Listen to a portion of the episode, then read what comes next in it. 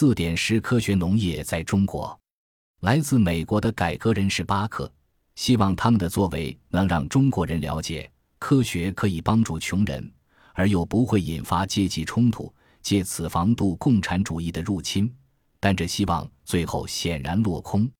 美国建国后的头一百年，科技的输入远超过输出。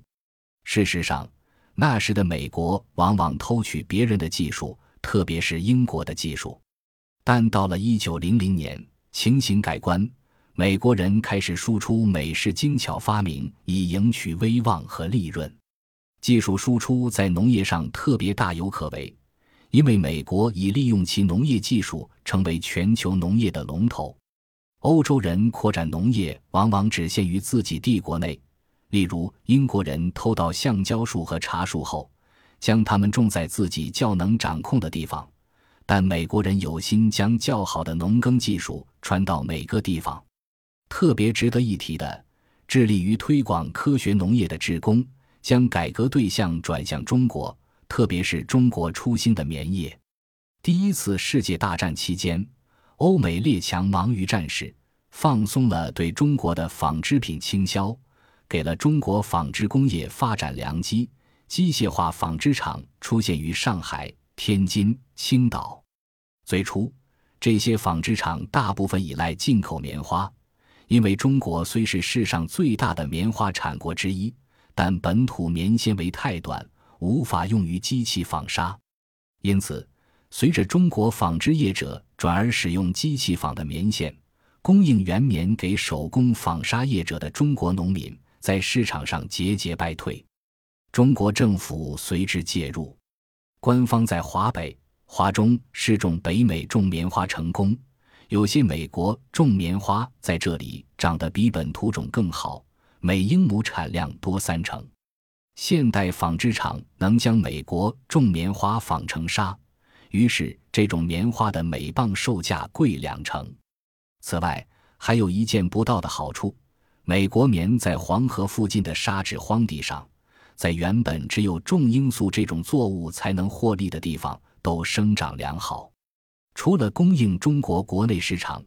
这种棉花的外销潜力也很大。它在中国的栽种成本。比在美国约低了两成，这吸引到日本大阪纺织厂业者的注意。一九二零年，他们找上正计划为华北某水利工程提供融资的日本兴业银行，要求该银行务必使这工程所取得的新生地种植美国棉。不久，一批美国科学农业职工和农经学家、中国纺织厂、英国纺织厂的业务代表。改革心切的中国官员投身中国的棉业改革，提供种子、建议、信贷、销路保障，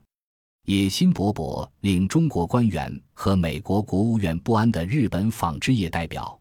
使用他们已在朝鲜殖民地予以现代化的美国种棉，另行展开同样的计划。中国棉业改革汇集了多方的人才，包括康奈尔大学的农经学家巴克。巴克的妻子兼中文翻译赛珍珠，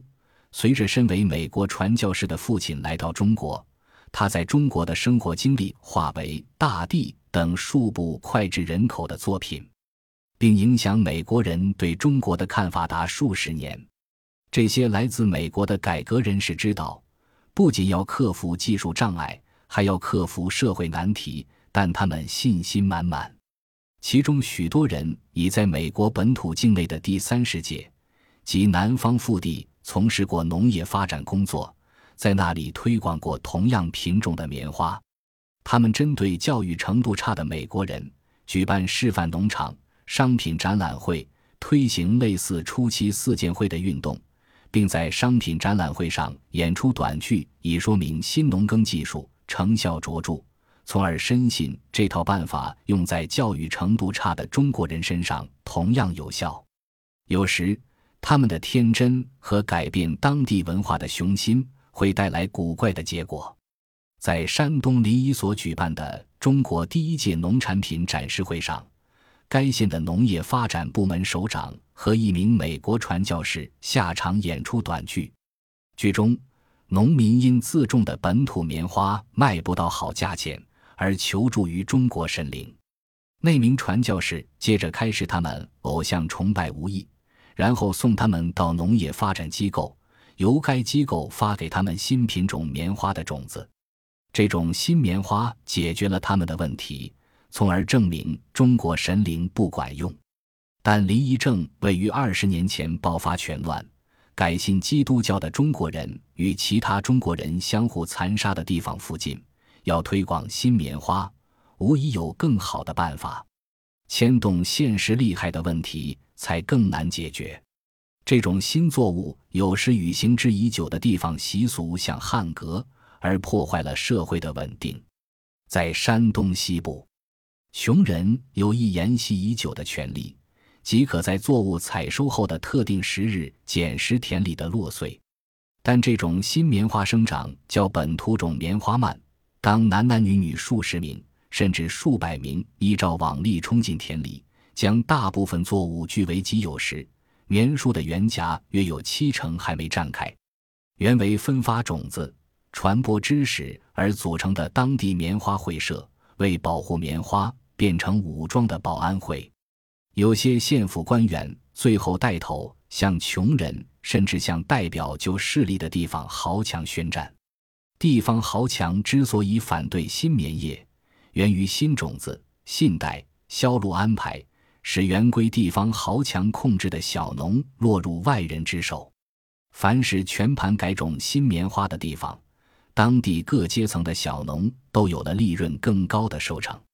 但地方上的公共保安开销也升高，在这同时，许多原习惯雇请较穷邻人协助采收的农民，这时不愿冒掀起小型阶级战争的风险，于是他们的妻子、小孩开始肩负更多农活，而对外人的依赖度提高也有其危险。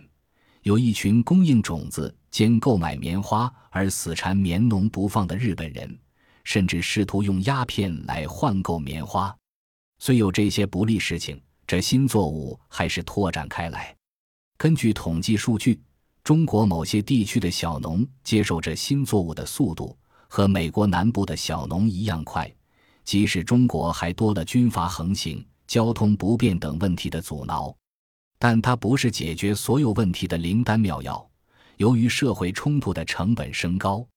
有些美国人开始对那些禁止使用较有效率的镰刀的村中长老另眼相看。那些长老认为，新镰刀虽有好处，但比起他在农民受雇采收工、小偷之间所引发的新冲突，弊大于利，因此禁用该款镰刀。巴克希望他们的作为能让中国人了解，科学可以帮助穷人，而又不会引发阶级冲突。借此防度共产主义的入侵，但这希望最后显然落空。讽刺的是，一九二零年代欲推广新棉花却遭时落穗者挫败的那些地区，却在中国共产党政权成立后得遂所愿。中共在一九五零年代所打造的环境，使乡村穷人不再阻挠新种棉花的栽种，欲通过美国植物学教育方法参与世界市场。改善全球穷人生活，这种想法史上不绝如缕，不切实际的希望，不懂世界贸易会影响地方社会的多个层面，也是如此。